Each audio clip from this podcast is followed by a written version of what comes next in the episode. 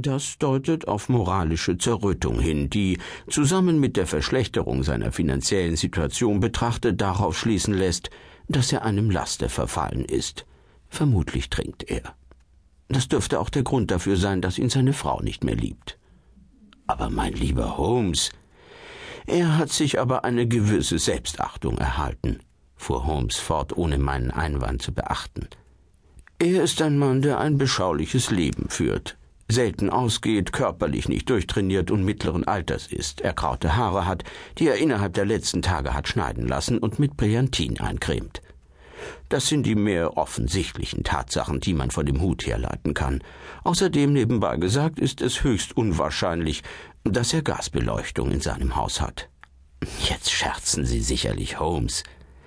Nicht im mindesten. Ist es möglich, dass Sie sogar jetzt, nachdem ich Ihnen meine Ergebnisse mitgeteilt habe, noch nicht fähig sind zu erkennen, wie ich sie gewann?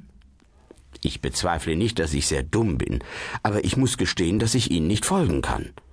Zum Beispiel, wie kamen Sie zu der Schlussfolgerung, dass der Mann intelligent ist? Statt einer Antwort setzte sich Holmes den Hut auf. Der Hut rutschte ihm über die Stirn und lag auf dem Nasenbein auf. Es ist eine Frage des Volumens erklärte er. Ein Mann mit so einem großen Kopf muss darin auch etwas Verstand haben. Und die finanziellen Schwierigkeiten? Dieser Hut ist drei Jahre alt. Diese flachen, am Rand nach oben gebogenen Hutkrempen waren damals in Mode. Es ist ein Hut von bester Qualität. Schauen Sie sich das Ripsband und das exzellente seidene Innenfutter an. Wenn dieser Mann es sich vor drei Jahren leisten konnte, einen derart teuren Hut zu kaufen, es aber seitdem nicht mehr schaffte, diesen zu ersetzen, dann ist sein Glücksstern bestimmt gesunken. Nun, das ist verständlich genug. Aber wie steht es mit der Vorsorglichkeit und der moralischen Zerrüttung? Sherlock Holmes lachte.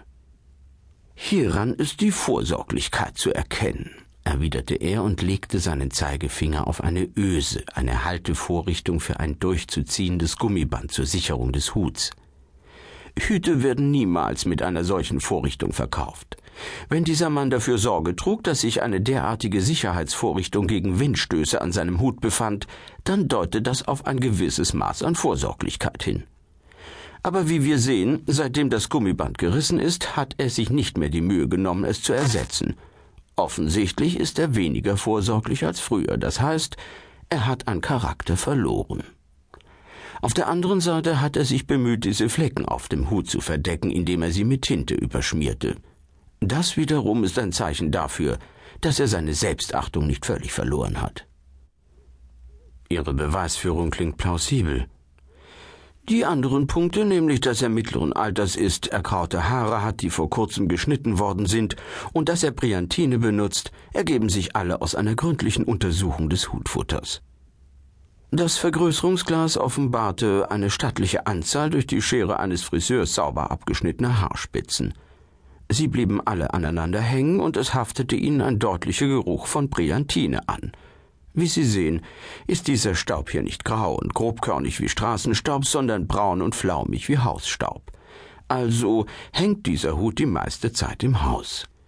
Die Feuchtigkeitsflecken auf dem Innenfutter beweisen, dass der Träger stark transpiriert und darum kaum in bester körperlicher Verfassung sein kann. Aber seine Frau, Sie behaupten, dass sie aufgehört hat, ihn zu lieben. Dieser Hut ist seit Wochen nicht mehr gebürstet worden. Wenn ich Sie so sehen würde, mein lieber Watson, mit einer einwöchigen Staubladung auf Ihrem Hut, und wenn Ihre Frau es Ihnen erlauben würde, so auszugehen, müsste ich befürchten, Sie hätten das Unglück gehabt, die Zuneigung Ihrer Frau zu verlieren. Aber er könnte ja Junggeselle sein. Nein, er brachte die Gans seiner Frau als Friedensangebot mit nach Hause. Erinnern Sie sich an die Karte am linken Gänsebein. Sie haben auf alles eine Antwort. Aber woraus um Himmels willen schließen Sie, dass sich in seinem Haus keine Gasbeleuchtung befindet? Ein oder zwei Talgflecken könnten zufällig auf dem Hut sein, aber ich habe nicht weniger als fünf entdeckt. Ich denke, es besteht kein Zweifel, dass der Mann häufig mit brennendem Talg in Kontakt kommt. Höchstwahrscheinlich steigt er abends mit dem Hut in der Hand und einer tropfenden Kerze in der anderen die Treppe hinauf. Wie dem auch sei, er kann niemals Teigflecken von einer Gasflamme bekommen. Sind Sie nun zufriedengestellt?